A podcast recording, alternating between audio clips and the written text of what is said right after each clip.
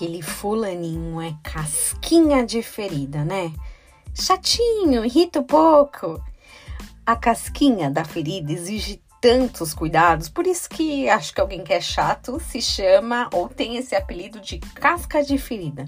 Se você passar apressado numa parede, numa porta, na blusa, a casquinha sai e começa a sangrar tudo de novo. E aquelas criancinhas abençoadas que não podem ver nascer essa casquinha, que não aguentam e vai lá futucar até arrancar e vira aquela sangaiada de novo. O processo da casquinha ele é importante, ele precisa ser mantido justamente para proteger a pele enquanto ela se reconstrói lentamente. Para estancar aquele sangue inicial, uma proteína do corpo se prende ao machucado, vai se misturando com as plaquetas e estancam aquela, aquele buraquinho, né? Para evitar do sangue ficar saindo e perdendo isso. Isso também não significa que o machucado já tá ótimo, que sarou, mas que começou ali um processo de regeneração. Então, precisamos sim, ou esse processo precisa sim ser respeitado, seguir cuidando sem ficar lá futucando a ferida, senão recomeça do zero.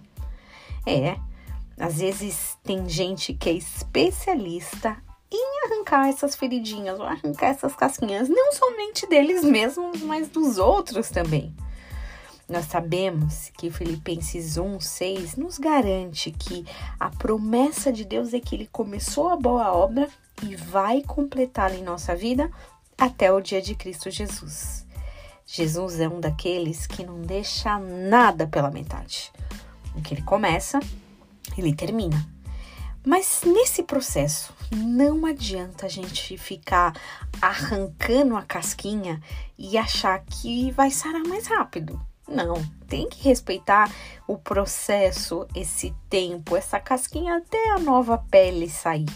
Ela é o primeiro passo para a conclusão lá na frente de cura. Que você tenha um dia abençoado, deixando a casquinha finalizar o processo dela.